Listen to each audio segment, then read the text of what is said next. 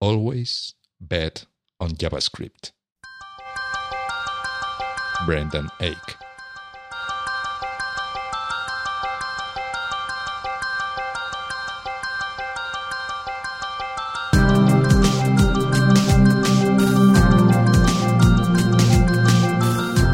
Listening to We Developers, the show made for developers by developers, where we talk about languages, frameworks, tools, technology, and all the other stuff that makes the world of software development so fascinating. My name is Jose Antonio Blanco, and today my guest is uh, Andy Wingo. Hi, Andy. Howdy, howdy. Well, first of all, uh, thanks a lot for accepting my invitation and coming to the show. Okay, and uh, uh, this is, by the way, the, the second time we, we I record the show in English, so uh, uh, hopefully the, everything will go well. Well, my pleasure, and apologies in advance when I mumble into the microphone or No speak in garbled words. Yeah. okay, no problem. Uh, today we're going to talk about uh, JavaScript again. We already made a show about uh, JavaScript, about the language, uh, talking about uh, all the platform. But today we're going to focus a bit on on e on JavaScript EX6, ES6, sorry, uh, which is the the the new version that it that it that it's about to come. Okay, I I, I don't uh, I hope no I, I believe uh, it was going to be approved this year, but I'm not I'm no longer sure sure that it, it will happen this year. I don't know. It's already approved. oh, it's So, already approved. Oh, great. Yeah, good news. good news. uh, so uh, Andy Andy is working in, in the in several. I, I believe in uh, you are working on several. Contributing to to several JavaScript engines, right? Uh, That's in, correct. the inter- in the internals, okay, doing. Uh, kind of an odd position. I'm currently on V8, but I've done SpiderMonkey and a little bit of JavaScript Core, which is the engine inside Safari and other WebKit-based browsers in the past. But these days, mostly V8. mhm. So so I Just guess the one in uh, Chrome. I guess you you have a a very valid opinion on about how the engines work in the, uh, for JavaScript, right? Yeah, I hope so. Anyway, you know all the dirty stuff that is inside there. oof. Unfortunately, yeah. yeah, better better not not to know too much about that. Okay. okay, so uh, if you, if you agree, we can start talking a bit uh, about uh, not too long because uh, about the, the the the history of JavaScript. Okay, how we arrived to to this new ES6 version, and Sure. and uh, then we can talk about a bit about the, the new features, uh, the the most uh, because I believe that ES6 is uh, probably since the beginning the, the version that uh, comes with the bigger changes. Uh, It's huge, uh, i- isn't it? in the specification, okay? Because in the previous version, uh, ES5, it was uh, like only a. In fact, at the beginning was version 3.1, I believe. Uh, only minor little uh, touches here and there. Very not not a lot of changes, not to break anything. But ES6 brings a lot of new stuff. Well, it doesn't. It doesn't break things, which is, I guess, uh, well, I, won't say that it's a positive thing. Uh, it's simply a necessity. You know, like that's kind of a mantra of the language design process is don't break the web because I mean you just can't, right? Like it, you you cannot make a language standard that introduces incompatible changes that's going to break GeoCities or any of these you know legacy sites on, on the internet. It's, it, it just won't work, right? People won't use the browser. It won't get deployed. Um, so the deployment environment is well, it, it's very strange and, and unique in many ways, and it is a huge uh, constraint on language design in many ways. I, I remember when I, maybe about five years ago, actually, I, I maintain also a, a language called Guile, which is an implementation of Scheme. Hmm. And I did an implementation of JavaScript in that, and it was the th- version 3.1. And to read the spec, it was beautiful, beautiful and short. Like, uh, you know, very, very pleasant to read. You know, you just go through the PDF and, and implement it. But already towards uh, version 5, it's got, you know, a bit more complicated. And now it, you just can't say that JavaScript is a small language anymore. It's a pretty mm. big language.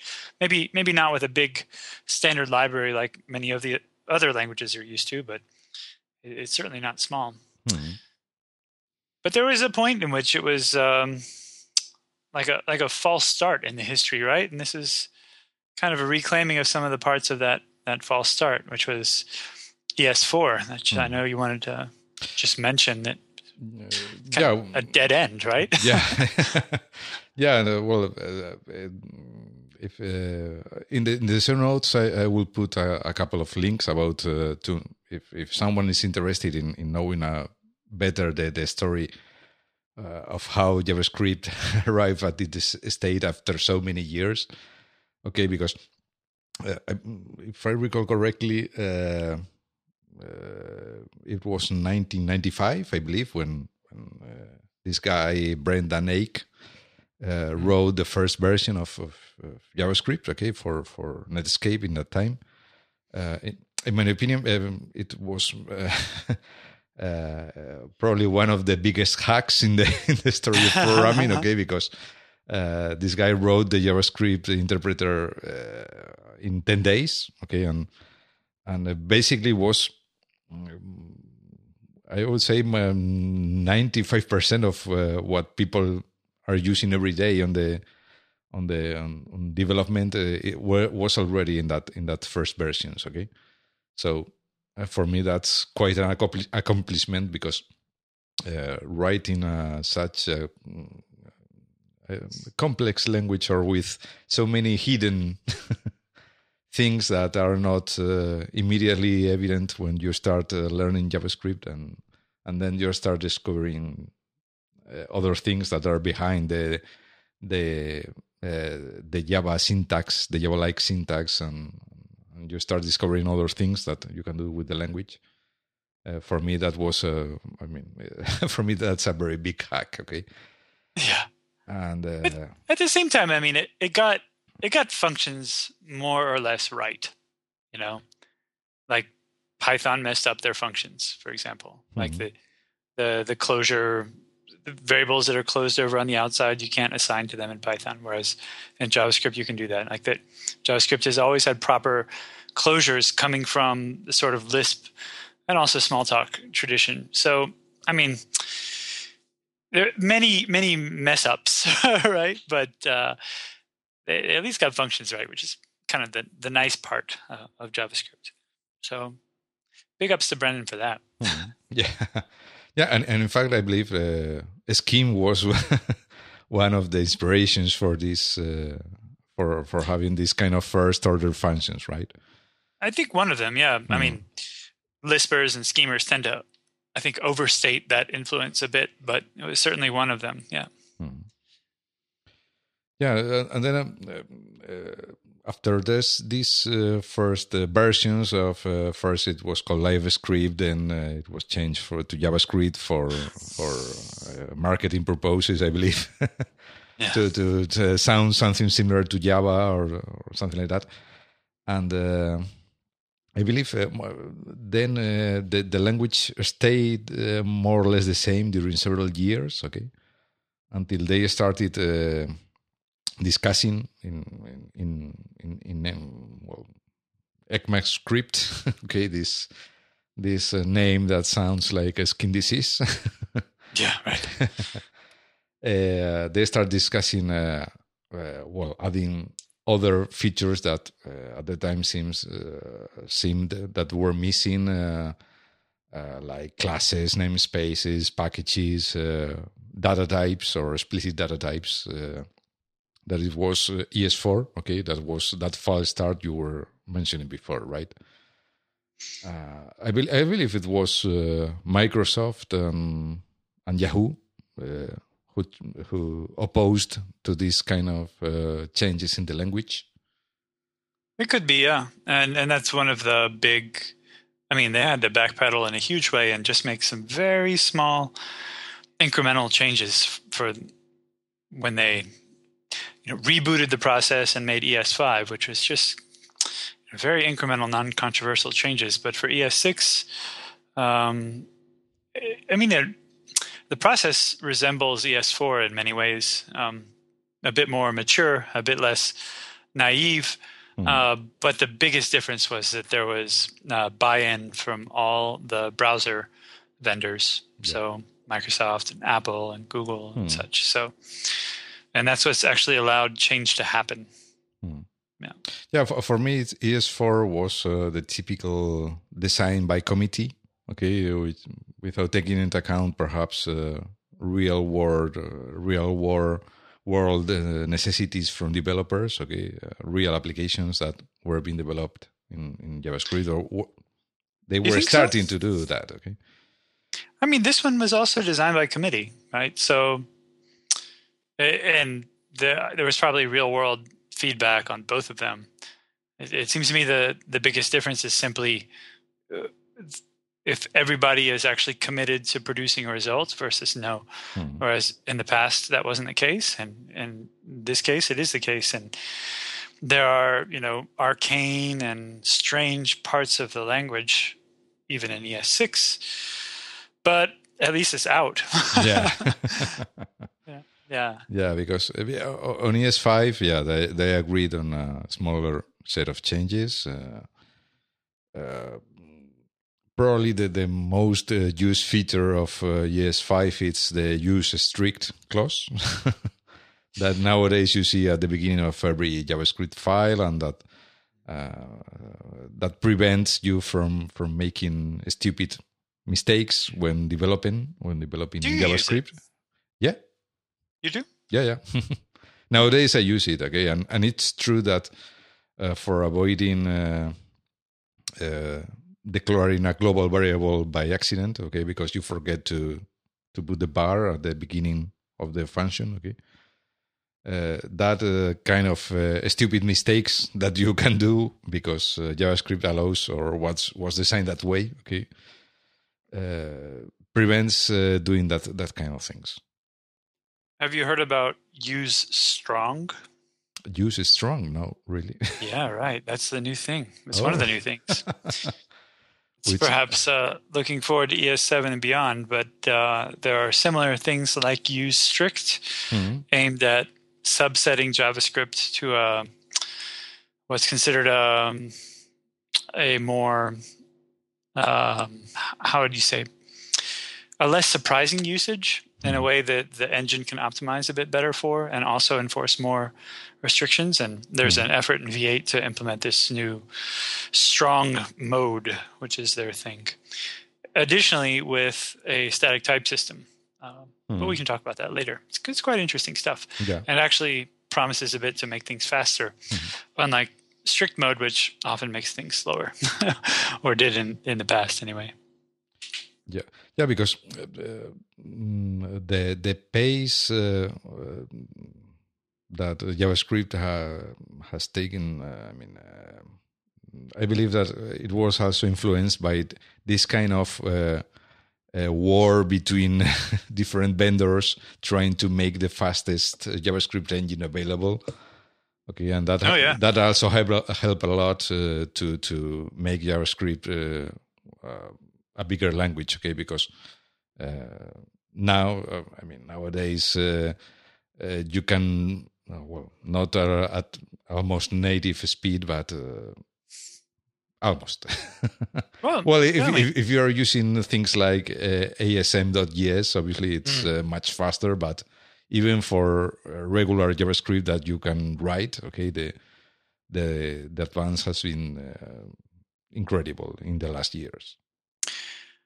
I guess you're right. I was going to argue against that point in that, like if one browser implements a thing, it doesn't mean that all the browsers have to implement it. And in fact, you know, it doesn't actually become part of usable web JavaScript until all of them do. But certainly there are counterexamples like uh, ASM.js, like you're saying, even though it's just a subset of JavaScript, but also things like the uh, SIMD library, mm-hmm. SIMD.js, which uh, in V8 they said never, never, never, never, never.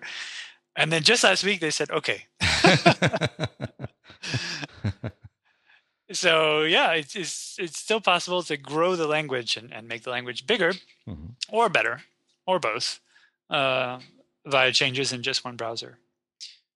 So it's kind of interesting how browsers have also uh, competed not only on on speed but also as in a sort of mind share way. It's like which browser is perceived as offering new and innovative features, and for a long time that was Firefox because Mm, yeah. you know, Mozilla was actually making forward-looking changes, many of which made it into ES6 and usually in a different form. Um, but but now I think uh, well, even Microsoft is in the game now, so this is a cool time. yeah, yeah, definitely. But yeah, I, I believe uh, Microsoft nowadays are are making a huge bet on uh, with uh, this uh, with Microsoft Edge, okay, which is this the, the new browser. Uh, because uh, I mean uh, they are leading the pack in in, in in how far they are in the ES6 implementation. Okay, they they have the the top. The, the top score uh, regarding the uh, uh, how It's far great. they, they go they they get in the implementation yeah and it's great for for us as language implementa- implementers because it gives us a job. Everyone's like, "Oh shit, Microsoft just beat us. We have to do better." yeah yeah they, they, Yeah. they- i mean they, got even bigger score than babel or or Traceur or this kind of uh, transpilers Great. that, that translate uh, es6 to es5 okay so that you say oh, well that should be easier to implement or, or well i really don't know okay but Yeah. you are transpiling so well uh, so, uh, for sure you will have limitations on what you can do on es5 but they are uh, way way ahead of them okay so they are playing strong in this in this game and, and I believe they are they are also implementing ASM.js. Okay, so they are trying to yeah, are. to to do everything at the same time.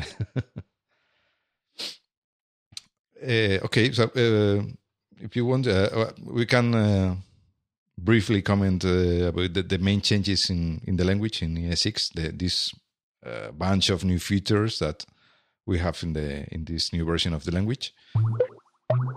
Yeah, sure. Okay. Uh, I believe uh, finally they, they agreed to to add uh, proper classes and inheritance to the to the language, something that uh, we didn't have. For whatever proper means, but yes, there's certainly a Well, class keyword, and yeah. there's certainly Extends things to do. something. Yeah. Yeah. Well. Uh, and super, which is like accessing the super class yeah. uh, class what, in methods or in the constructor or things, um, which what, is useful. Yeah, what you could consider classical inheritance or classes or or whatever. I, I, I've seen, But it's for still instance, based on prototypes. yeah, yeah.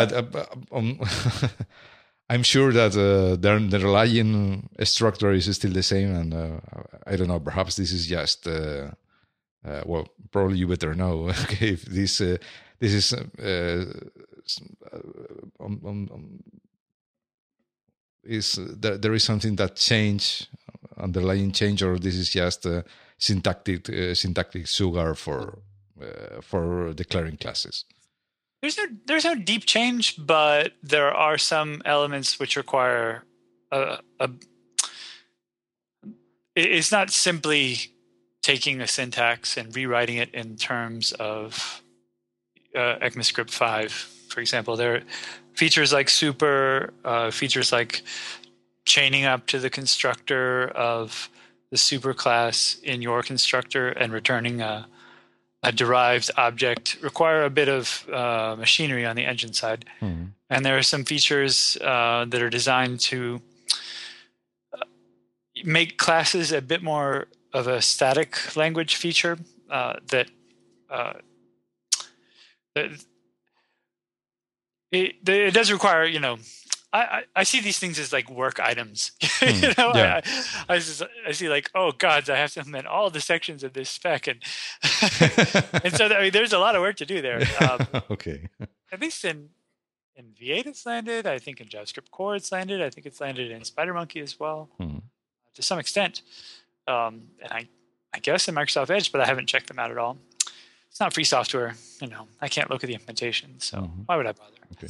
yeah.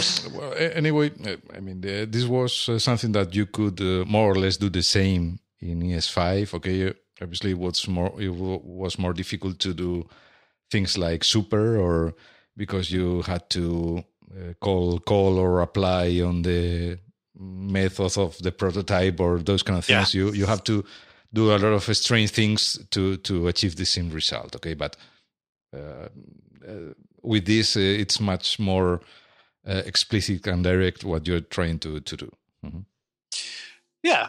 I mean, the the phrase that Brendan is always using is paving the cow paths, like the paths that are worn worn deep from passage of so much foot traffic to actually make it easier to transit upon those roads. Uh-huh. And, and I think that's that's what classes do. Mhm. But as we as we mentioned before the show, I I fundamentally identify as a schemer, and so I'm coming to the JavaScript world from outside JavaScript. So it's really not my role to tell, you know, JavaScripters and, and your listeners, you know, Mhm. what is the right way and what is the wrong way. But that's the intention of this, and, and it seems to me like it works okay. So uh, we'll see how it goes, you know, because I think there are a few people. It's getting more and more adoption from what I hear, uh, but I, I I rarely see ES6 code. So Yeah, for, we'll see how it goes. for, for instance, uh, I've seen that uh, on on React, okay, from Facebook, which uh, seems to be one of the mm, hottest hottest libraries right now. Oh They- yeah. they they they st- they started to to do uh, uh, to declaring classes and objects using the ES6 syntax. Okay, obviously uh, they also use uh, Babel or WebCap Web Webpack or one of these uh, transpilers uh, on the back to translate everything to ES5 for now. Okay, but they- are start using this this kind of syntax. Hmm. Okay, so it's it's getting some adoption. Okay. Uh, okay. Uh, Well, there's a there's a big old list of things though. I mean, Hmm. destructuring, is one of them, destructuring. Okay, uh, which is uh, which it's is not uh, it's not very typical in in, oh, in. Java-like languages. Uh, Right. So uh, what it is is it's a way you used to be able in JavaScript to say like var x equals ten or var x equals y, but now you can say var and then instead of x you can have what looks like an object literal, which is that syntax with the braces that looks like you're making an object, but instead that's a pattern. Or it can look like an array literal, which is the syntax with the um, square brackets, which looks like an array. Uh, but instead of the elements in the array, the elements are uh, identifiers or other patterns.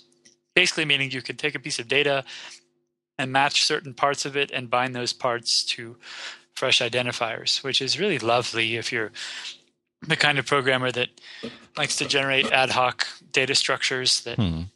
uh, don't necessarily need the uh, s- semantic and cognitive overhead of classes and structured data types. If you can just pull apart those values into different identifiers with, with one line, and and it's nested and it's pervasive in the language anywhere you would bind an identifier, including uh, function arguments, or also um, well it, in declarations as well, but also assignments. So you can assign to properties of objects in this way. Mhm. The thing that it's not uh, is it's not like a general match syntax. I don't know if you've used like ML or Haskell or one of these things where you can have an expression that you match against and you have a number of clauses Yeah. Mhm. and if it fails to match one clause, it goes to the next clause. That's not really. I mean, JavaScript isn't really fit. f well, there, there was a proposal that that that that could be possibly the case in, in JavaScript, but it it was it was deemed not JavaScripty. So, for example, if you try to parse out a property foo on uh, an object and the object doesn't have foo, Hmm. then whatever identifier you're binding, if it's foo or if it's whatever, gets bound to the undefined value, which is, I- think, as you would agree, very in, in the tradition of JavaScript, for better and for worse. But oh, you know, what are you going to do? That's fine. Yeah, Yeah, I, believe it fits nicely with the uh, because on JavaScript you, you always had the ability to to do a or to return mu- multiple values at the same time. Just put in all the values you wanted to return in, into an object or an array. Okay. So with the structuring, uh, I mean, fits nicely with that because uh, you can, uh, if you're returning a, an object from a function or a method, you can uh, get the values directly on your on on some bars without having to uh, use the dot notation to recover that values or whatever. Okay. Right. And it gets rid of the need for tuples, more or less. Um, well, ah, yes, the the array destructuring syntax, the one with the square brackets, Mhm. it actually uses uh, another new thing in, in ES6, which is the generic iteration protocol. So it, it'll take the right hand side and it will call uh, a special method on the right hand side to produce an iterator on the right hand side. And then it will iterate by calling next on that iterator as many values out of that iterator as it needs to bind to the left hand side. So um, that's nice to you know just get the first few values out of an array, for example, or uh, to parse any generic data structure which implements this special um, iterator method. So you can it can be a generator on the right hand side. It can be an arbitrary data structure that implements this this special method, uh, and that that ties very nicely with other forms of um, iteration over sequences of values, which probably brings us to another point about um, well, the new iteration protocol. There's a new uh, syntax for of, Mhm. which is kind of like the old for in, but for in in JavaScript, like for x and y, just used to iterate over the the properties of an object, and I, there was something weird about it. Like on, it iterated over all the properties, including properties that weren't directly defined on that object, but also on the prototype. Yeah. It's pretty weird stuff, and, mm-hmm. and iteration order concerns, and, and it's it's it's very weird. It, it has other weirdnesses about it. I, I promise. but the new the new one is for of, and it looks very much like it, except instead of being this hard coded protocol about iterating properties, mm-hmm. it uses the new iteration protocol, and so you can iterate over lazy sequences uh, produced by any sort of iterator, basically anything on the right hand side, and you get destructuring on the left hand side as well. So as you iterate the values, you can sort of destructure them in that same line and bind them to, to variables. Just pretty sweet. Yeah. Uh, It's, Yeah. it's very nice. Yeah, it's uh, for for of. It's like for in, but but it works, right? Yeah. that's the summary, or or works the way the way you should expect uh, for in should have worked since the beginning. Yeah, yeah, right. okay, uh, I implemented that in in in V8 and also in, in Spider Monkey, Hmm. which is an odd thing. It kind of it's part of the package of of general iteration, which adding you know support for iteration to general data structures, as well as one of the other new features in ES6, which is generators. Which uh, you were probably wondering when we were going to get to that. Huh? yeah, exactly. Yeah, it's. Um, I mean, there. I guess many of your listeners will have used Python, and they're very close to Python generators. I mean, so if you like Python generators, they're in they're in JavaScript now, and they are in um, V8. I think they are in Microsoft Edge as well, Chakra. They are in uh, SpiderMonkey as well, and the only one that's missing is WebKit at this point Mhm. th- that I'm aware of. But there's also a number of um, transpiler libraries, including Regenerator, which is a, a special purpose transpiler, mostly just for generators. So Mhm. It's, it's a nice feature.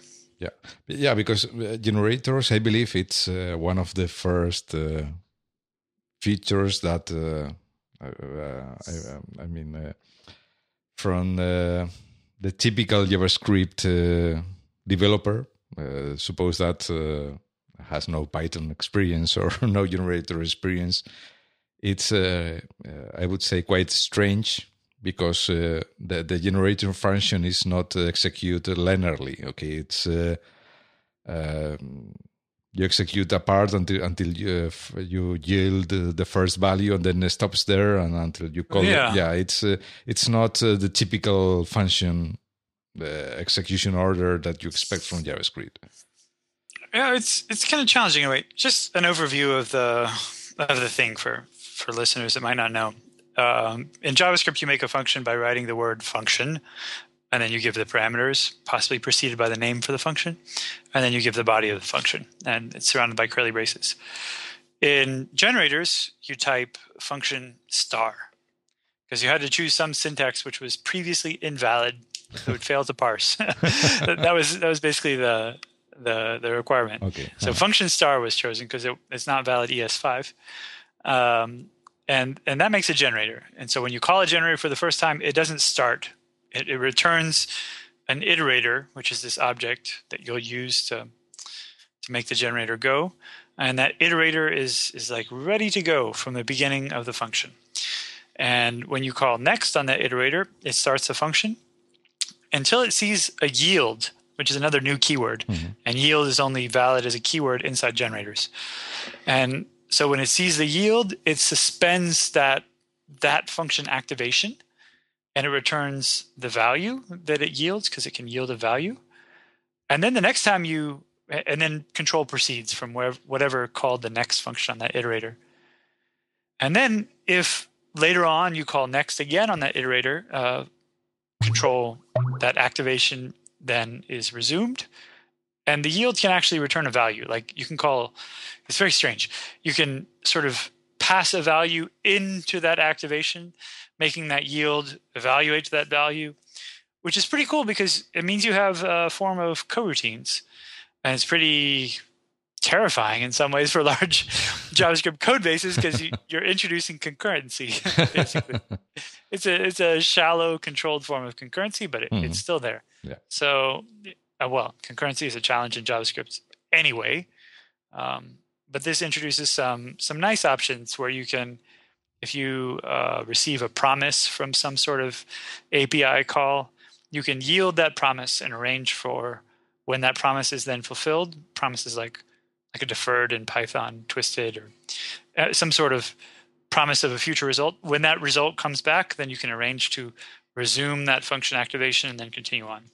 So it, it's yes, it's it's nonlinear in in, hmm. in time, but if you look at your code in the way that data flows, it does look linear. So in a way, it's recovering linearity from uh, this the nest of callbacks that you have and well, anyone in this program, JavaScript has added a callback to a thing, right? And so instead of adding callbacks so much, you can uh, instead get promises and, and, wait on their values, and it looks like you have blocking code um, as if as if the computation were suspended. Hmm. Uh, but it's still a, a, work in progress because that particular use case is one that many people have been waiting on. And ideally, the solution that people want is something called await, yeah. uh, which is from C sharp. Um, and that didn't make it for ES6 and it was never really expected to make it. But it is very much expected to make it for ES7. Mm-hmm. And Microsoft is very happy that it's called await because it makes it's like it reinforces the value of their C sharp ecosystem. yeah, yeah. I, have seen some uh, some some code. Uh, uh, I don't recall the the where I, I've seen the the code, but it was this combination of uh, generators and promises okay to to do a similar well, the the basic implementation of uh, what on ES7 they want uh, to do with uh, async await okay? Yeah. Uh, and obviously the the code it's very nice because it's almost uh, like a, a, code that seems to execute linearly but all the calls are made on an async way okay? But when I try to understand yeah, the spawn function function that makes everything happen, it's really really hard to understand how the generator and the promise uh, uh, work together to to make uh, everything works. Okay, so. The, the, yeah. the, final result the result is very nice okay because the code seems very easy and it works in an async way but uh, the underlying uh, function to make everything work it's i found it uh, hardly to, to, hard to understand yeah i know what you mean it's a it's a definite challenge hmm. there and i don't know whether it's intrinsic to the problem or whether it's simply what you're used to. But there's definitely an aspect to it of like the code that that really clever programmer on your team writes that you think they probably shouldn't be writing code that, that that's that clever. Makes you feel like a fool. well, not not not that. It's just like you're you're it it looks nice, but maybe your beautiful abstraction is hiding things that I should be knowing about. yeah, yeah, that that's know. that's a real problem and, and, and, real world code. Okay, the, yeah, because something that it's very nice and seems like a perfect implementation, then perhaps has something lurking in a dark corner yeah. or in a edge case, and and then it breaks. At the same time, though, I mean, feature seems okay, and we'll definitely see how it goes. And if it were my project and just me, and I wouldn't be thinking about anybody else, I would use it. I would use it in a heartbeat. Yeah, I, I, don't want to do callbacks. I don't want that. No, no, no. I, I, agree that, for instance, even promises alone, okay, which is a new feature, yeah. but uh, it's, I believe it's one of the first features I've seen implemented in almost all all the browsers, okay, because uh, some. Uh, uh somehow everybody agreed that uh, uh, about the callback hell okay when yeah and that was a different specification process that's mm-hmm. how that made it in 1st mm-hmm. it was a different group of people deciding that they needed it yeah mm-hmm. this is interesting the sociological ways things get in and, and, how it's been so hard to get things into javascript and now finally that that bit is moving forward but yeah what, what a big change promises huh yeah yeah i think it's some kind of uh, i don't know how to call it meritocratic process okay that uh, someone uh, because I believe that uh, something similar to promises or the base for promises was even implemented in in jQuery. I don't know if they call it promises or futures or something like that, but the, the concept yeah. was more or less similar. Well, here I have to plead uh, my usual excuse, which is schemers' ignorance. yeah, but, but uh, what, what the, the point I'm trying to make is that uh, some Mm, features are needed and when some uh, a couple of libraries implement something similar everybody agrees that it's very useful and we have to add that to the language because it's basic at the end okay yeah uh, so uh, well i don't know more features uh, well the, the well, there's map and set which is nice i mean you don't have to use objects as data structures anymore hmm. like you you can have containers which are not you know they're not building off that prototype chain so when they're implemented they don't have to uh, the implementation doesn't have to worry about prototype chains for example which is a source of inefficiency in, in engines. Um, but beside those data structures like promises and maps and sets and symbols and such uh, i think the only other uh, well I, I, don't know if i would say only other but uh, the, the other sort of big feature is this shorthand function notation because it's called arrow functions, hmm. which basically lets you not write the word function. yeah. it's all it is. If, you still if you still want to write callbacks, then it's easier. yeah, yeah, it's easier. I mean, it can be very nice, hmm. especially in the case where you just have like one argument and you want to return one simple thing. You don't even need to write parentheses around the arguments. You don't even need to write braces around the body. Mm-hmm. You just write identifier arrow. That's why it's called arrow function, which mm-hmm. is sort of equals and then greater than, and then the body. But I can tell you that that's the thing that I'm finishing up right now for V8, and it is a pain to parse. okay. And the reason is that you go and you see an open parentheses, right? Mm-hmm. And you don't know what you have there. Like you could have an expression, or you could have a formal parameter list for arrow functions, and that formal parameter list can include uh, destructuring and default values and all sorts of things. And you have to maintain this kind of quantum wave function of superposed expression versus um, arrow function formal parameter thing until you see the arrow, at which point you know that you can collapse that wave function to be, uh, you know, formal parameters. Yeah. Hmm. it's it's really irritating to actually get all that right. Um, yeah, so I, which is why it's not shipping yet in, in V8. But hopefully, hopefully, I guess I think we missed this particular milestone, but maybe the next one. Mhm. Yeah, I, I think the next one certainly. Okay. Um, but the, I mean, beyond, I mean, it, it sounds like a small feature, just a different way to write functions. But the other interesting thing about them is that they don't have an arguments binding. And arguments in JavaScript is very strange for people that don't program JavaScript. Uh, the arguments object actually aliases the formal parameters or the actual parameters of your function.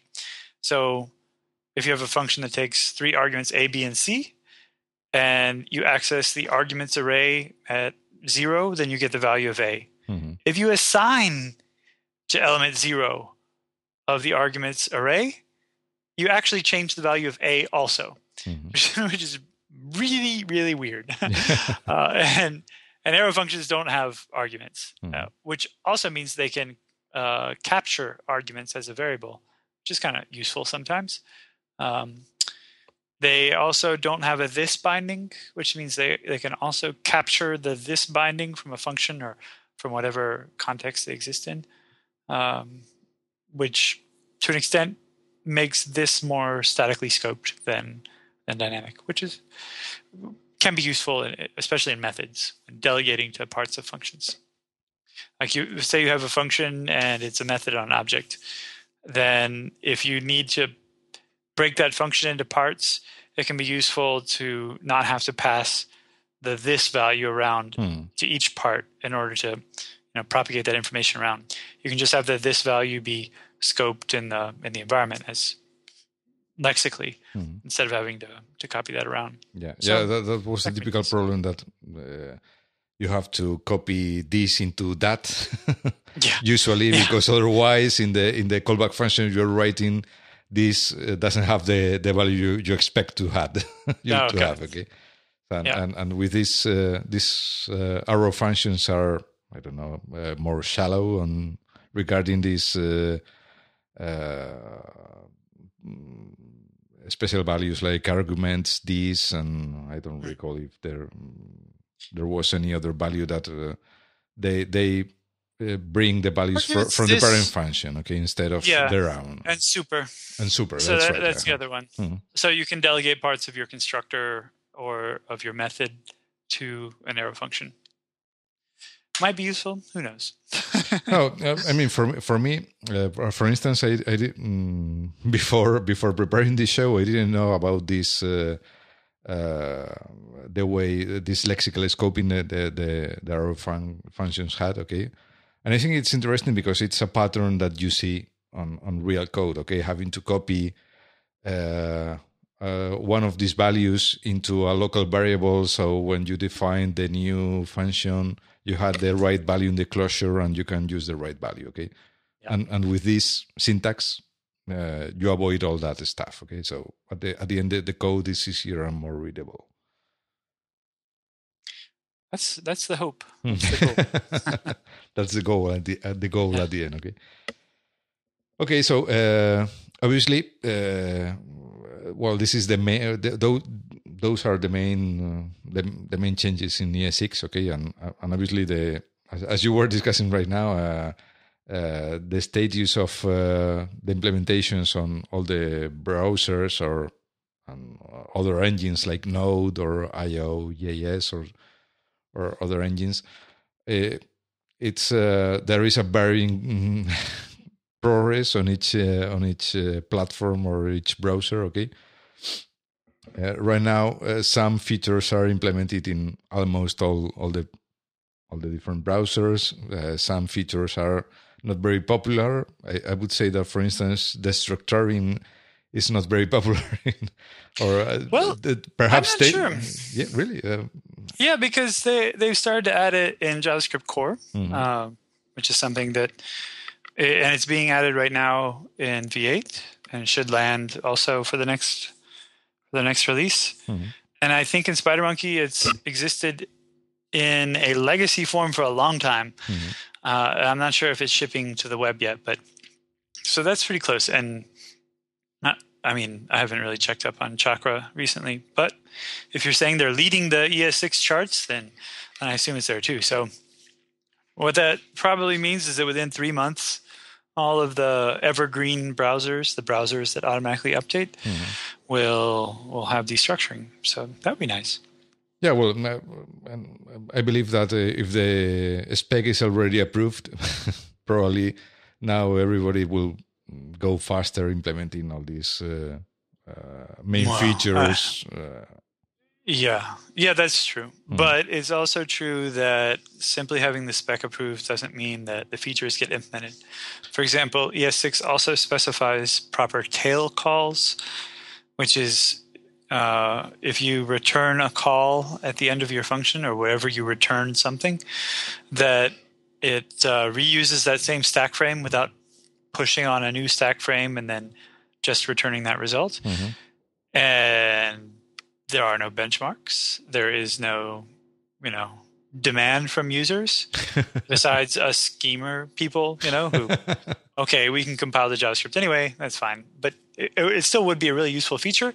But yeah, since seems, there's not a lot of demand for it. Yeah, it seems something that you would use in recursion and tail recursion probably. yeah, yeah, to an extent, but you can. It's also nice for like object-oriented delegation. So if you have a method and you want to delegate to some other method, mm-hmm. but you're really just delegating. You're not calling that method and then doing something on the result and returning yeah. it. Yeah. Then tail calls uh, do make that more efficient mm-hmm. and also can save space depending on what you're. Mm-hmm like if those calls lead to a loop or not. So it, will be cool when it lands, but it's an example of a feature which is specified, and I don't expect it until the end of 2016. uh, perhaps, uh, perhaps uh. The, the, problem with these features is that uh, if if they are not uh, demanded by the developers or by the users of the language, in this case, if they don't appear in a benchmark and a bragging blog post from some other browser vendor, uh-huh. they don't get it. That's basically how it works. It's like shame and competition and self-loathing. it's it's it's shame driven development essentially that's how I mean that's how V8 kicked off the the browser speed wars in mm-hmm. 2008, yeah, right? Yeah, exactly. Mm-hmm. Just release a faster browser, and everybody else is like, ah, I can't stand myself. I just can't live with myself. I need to figure out what's going on. okay. Uh, sorry because my home phone is ringing. Okay, uh, so sorry, sorry for the listeners. okay. Uh, so, uh, well, uh, I, I, would like now to talk with you about uh, how is it to, to contribute to, to move forward these uh, these engines. Okay, contributing to to making ES6 a reality in in now in V8 or or in Mozilla in in SpiderMonkey. Uh, how, how do you start? contributing to these kind of things okay? Because uh, it's a very good question. And, and, it's hard to it's hard to really consider because a lot of the low hanging fruit uh, has been taken. For example i gave a talk on self-hosted javascript. There are parts of uh, which is linked in the show notes. There are parts of all of the javascript engines which are implemented in javascript. And so for a javascript programmer for example to get started doing that is um, I won't say that it's easy, but it's not hard. Like it's not fundamentally hard. Mm. You just hmm. have to read the specification very literally and transcribe, you know, each step as you see it to make sure you're, you know, doing all the correct things. But you're you're writing JavaScript and you can add methods to typed array, for example, uh-huh. uh, which is you know an easy way for a hobbyist to get started. But otherwise, it's it's really a full time job because the pace of browser development is really high right now. Hmm.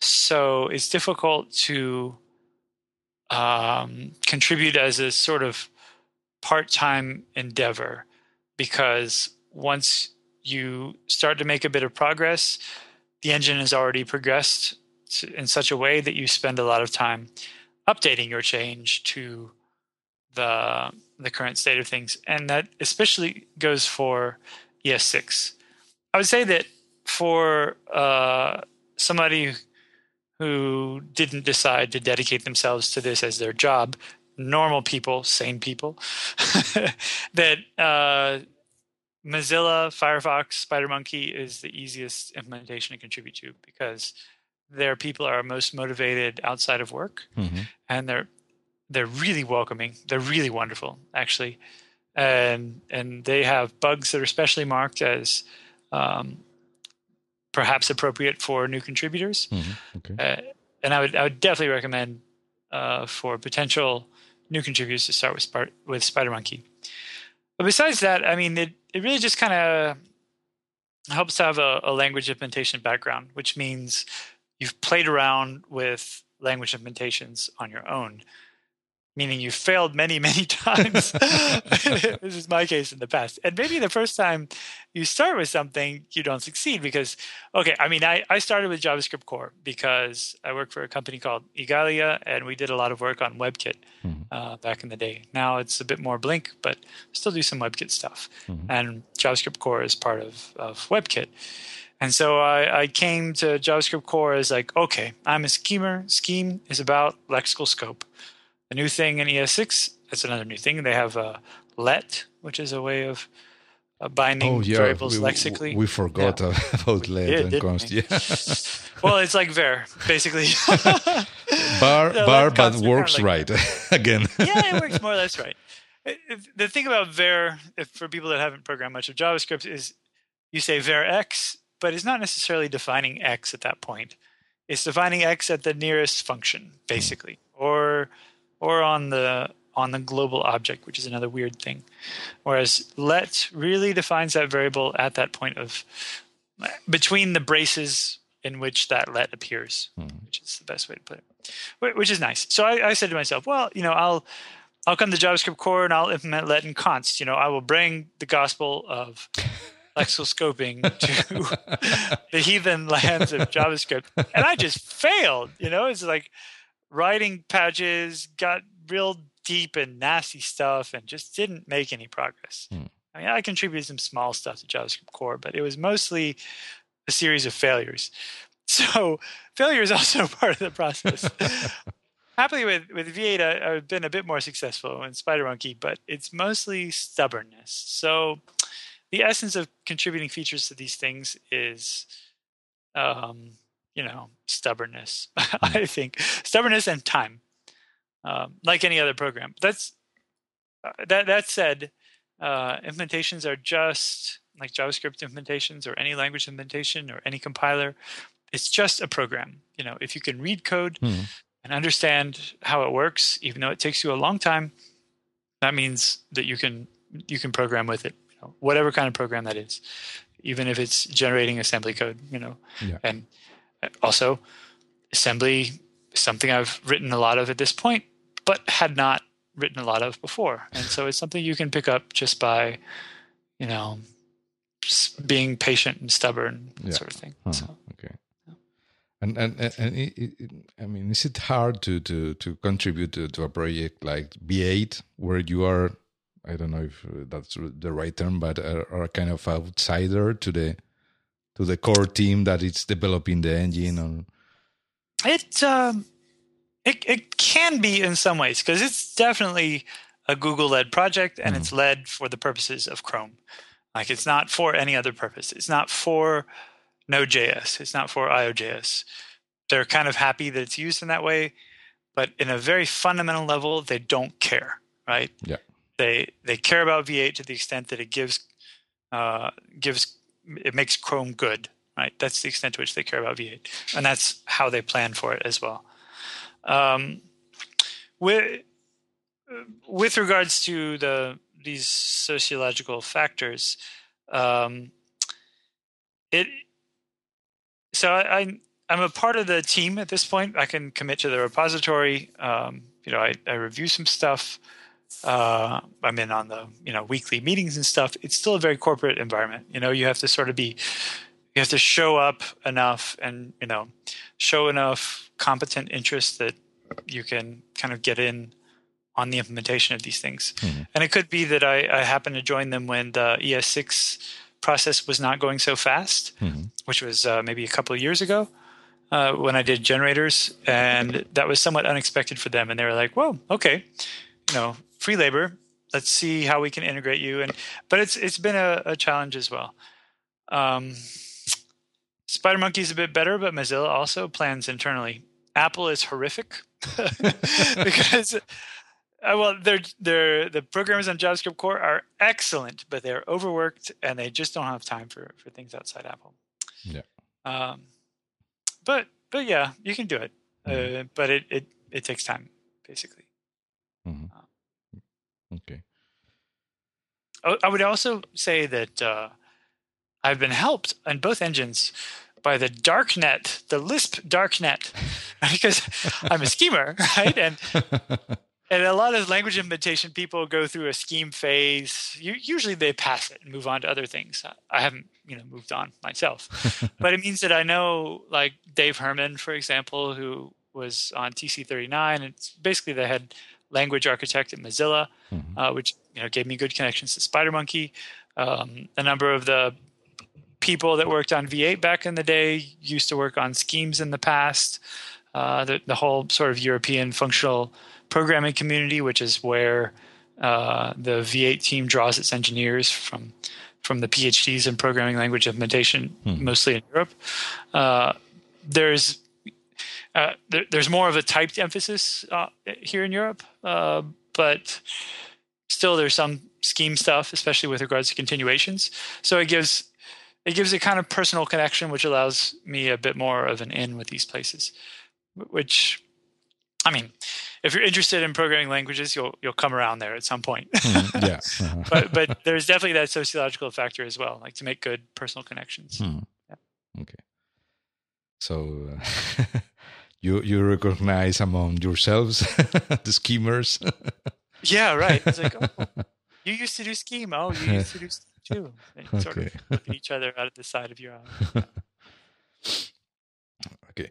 Um, regarding the the the the, the way that the engines uh, are nowadays uh, being uh, designed or built, okay, because I'm I'm what I'm saying is a trend uh, because uh, I, I didn't have a lot of information about this uh, new Microsoft engine Chakra or well the, the new Chakra because I believed I believe it was uh, in the past where they were using also the same name. I'm not sure, but I believe I heard the name before. But uh, um, that we are doing like uh, um, multiple stage. The engines have uh, uh, first stage of uh, uh, interpreting code. Then you have uh, a second stage that tries to uh, JIT the byte code and then you have another stage that tries to even optimize even more perhaps compile to native code the previous stage so we, we are having this kind of multiple layer of uh, uh, optimizations or uh, improving the, the, the process uh, on all the engines or um, where is the limit there Yeah, how right. many how, many how many stages? layers can you add to that because Well, well, there's no essential limit, right? Because the the hot the, the the part of your code that's hot is Mhm. usually a small part, Mhm. right? And if you have another thread or another core on your machine that's probably doing nothing, then it makes sense to spend as much time as possible on that thread making optimizations, figuring out what the best way to compile your code is. And that's what all the engines do. They, they compile on a separate thread and uh, they compile and they spend time optimizing only the, the hot parts, which is you know how they're able to spend time and make good good performance out of things. And so I mean we, we do see uh, convergence in the architecture of these engines. They all kind of look the same. Mhm. They they have basically the same design. There are some slight differences. Um, for example, some of them have interpreters and some of them don't.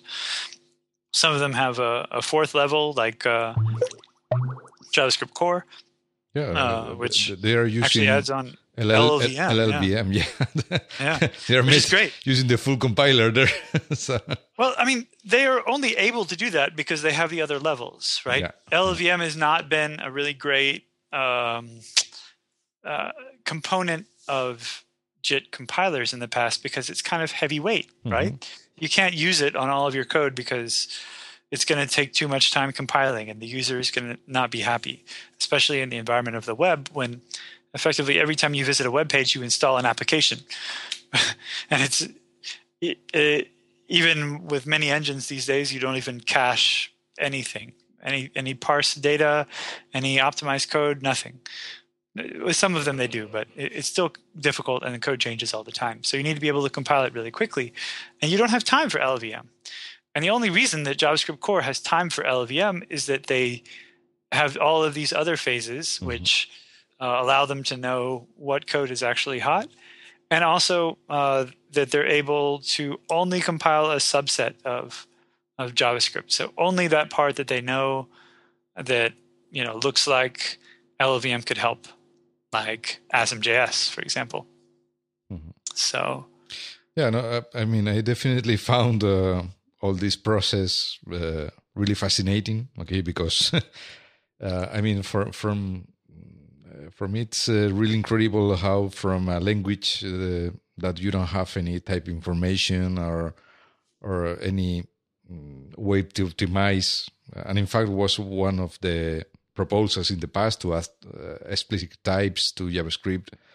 I guess to to try to provide better code from the beginning. you know, yeah. because uh, I mean integers, for instance, are the big missing uh, data type in JavaScript. Okay, I would really like to add that later. well, I'd, I'd, like to work that later on that later this year. There's some ways to to work that, but yeah, yeah, no integers. It's very mm. very frustrating. But at the same time, there are certainly there, there's a there's a there's a tension even among implementers where at the one hand you say okay I can just use whatever uh, dynamic assertions that I have I've seen this to be true in the past, and therefore I'm going to compile mm-hmm. and rely on it, and I'm going to get good enough performance. But there's also this, you know, this, this feeling that well, if I could prove that this would never happen, I could get even better performance because I wouldn't have to check that the assumptions that I make when I make my optimizing compilation, I, I don't have to check them at runtime. I don't have to check and, and, and bail out. And actually, that's the the goal of a new well there are lots of typing efforts in in javascript these days often about simply how do big teams collaborate and build software and such and that's certainly a part of it. But the, the v8 team is working on uh, a, a, typed uh, javascript which is not the same as typescript. Where they they call it like um, oh it's not strong script. It starts with an S. They all start with an S. It's very confusing. Mm-hmm. But the, the, goal is to make a, a sound type system, mm-hmm. which can actually be relied on to uh, remove certain dynamic checks at runtime, which many of the other type systems are not actually sound. So the things that you prove with them are not actually necessarily true at runtime.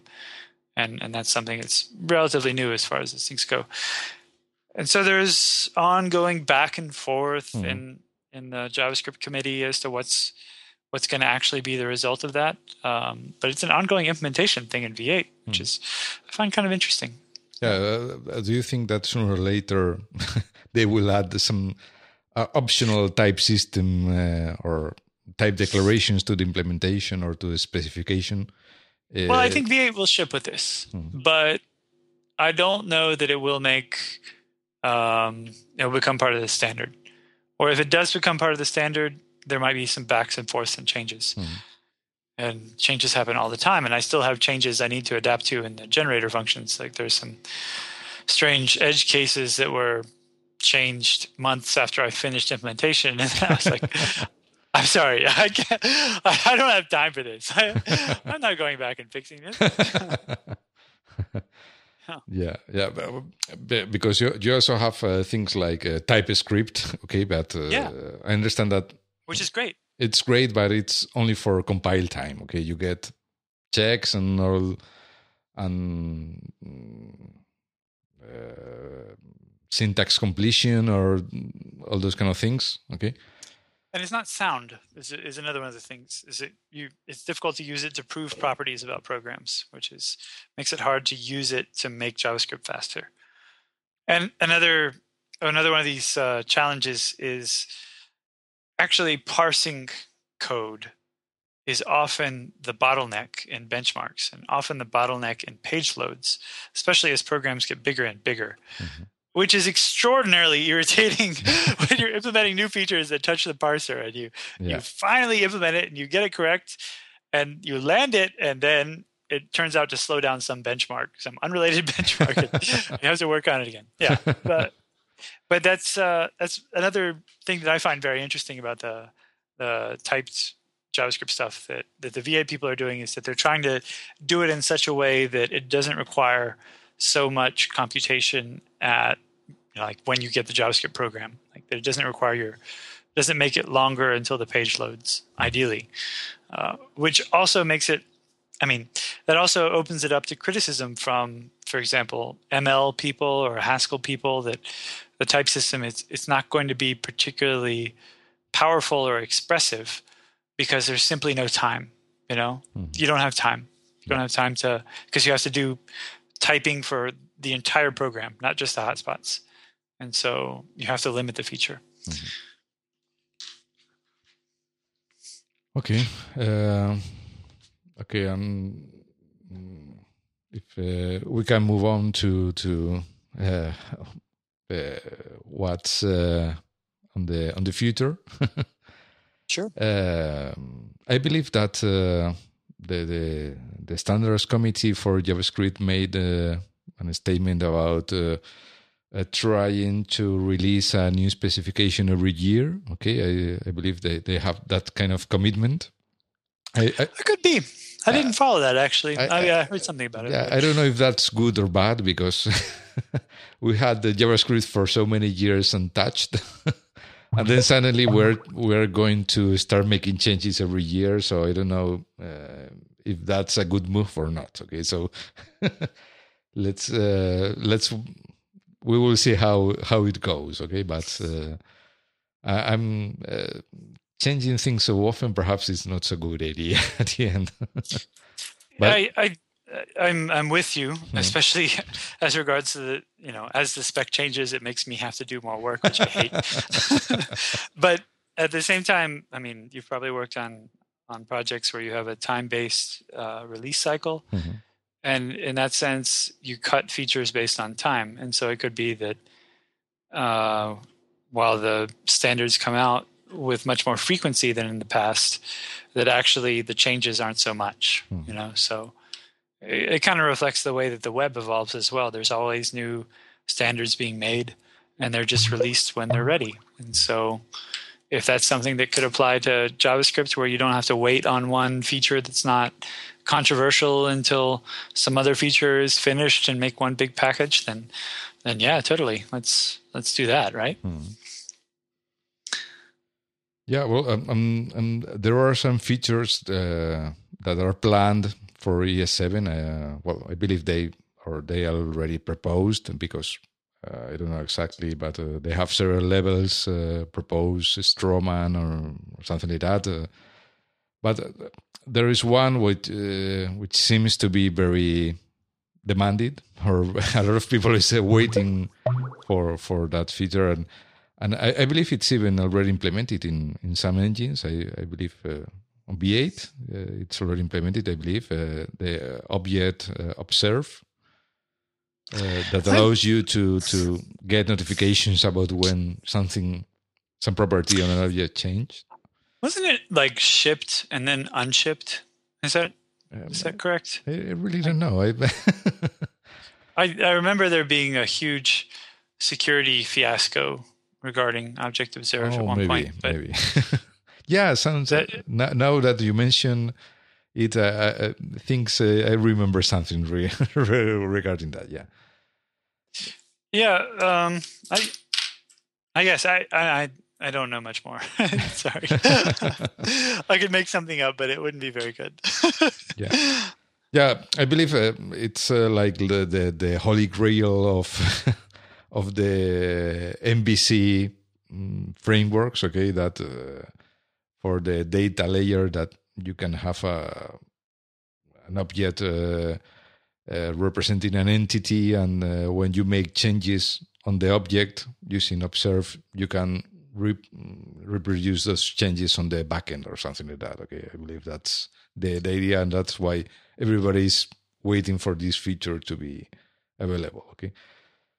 But uh, well, there, there are others that we already discussed, like the SIMD instructions uh, to be able to do these kind of uh, uh calculations faster in JavaScript directly as the async await uh, functions. Uh, well, there are other things. I believe that the theme here is to to improve or to make easier the concurrency or the asynchronicity of the of the language. So writing asynchronous or concurrent code should be easier in, in these future versions. Yeah, certainly.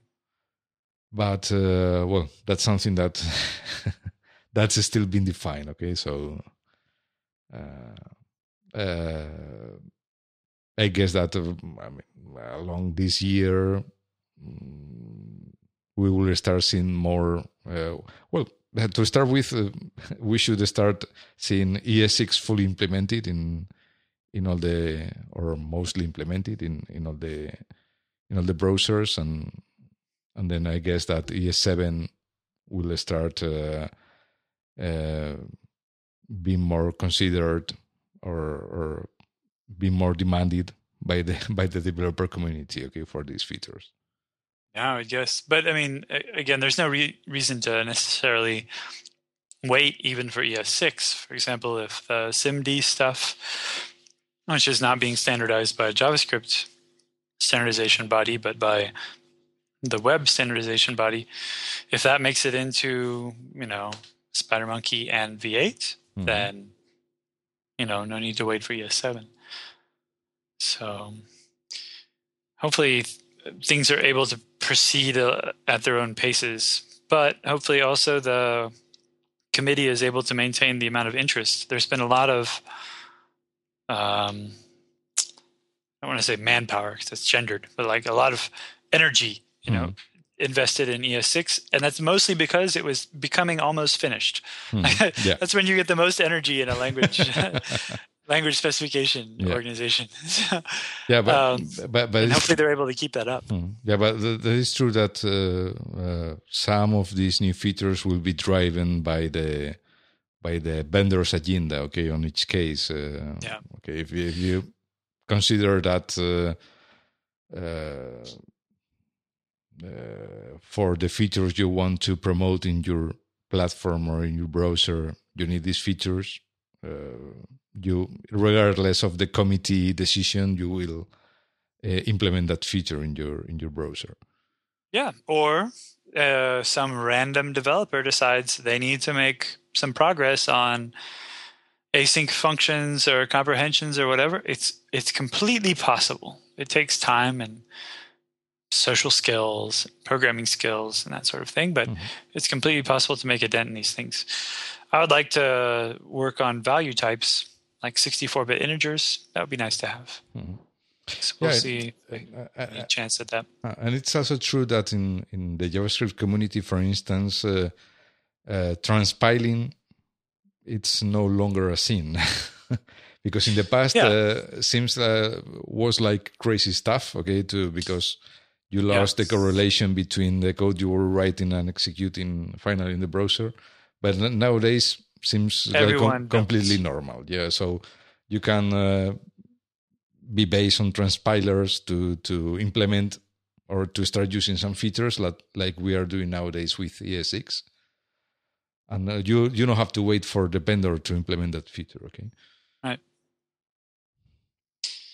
Right right. Okay so oh, uh, has been a very interesting conversation. Okay, thanks for your insight on on uh, lovely how, chat. How, how, awful the how awful the the wow. innards workings of, of we didn't even talk about C++ templates.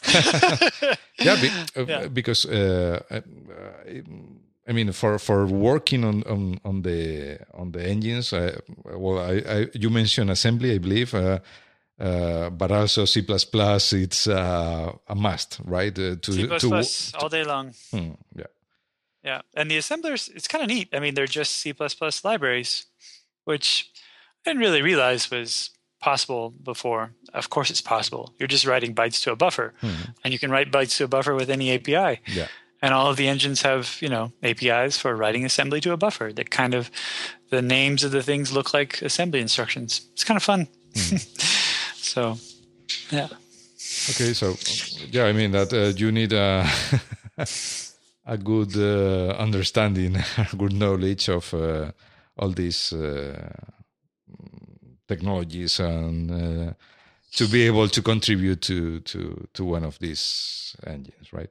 Yeah, but mostly stubbornness. The, the expertise and the knowledge comes later. Yeah, I will do this at any cost, right? Right. okay, so uh, well, if any listener was uh, uh, considering to start contributing to to one of these engines, I don't know if after listening this program, this show, they will keep the same idea. Okay, I hope so.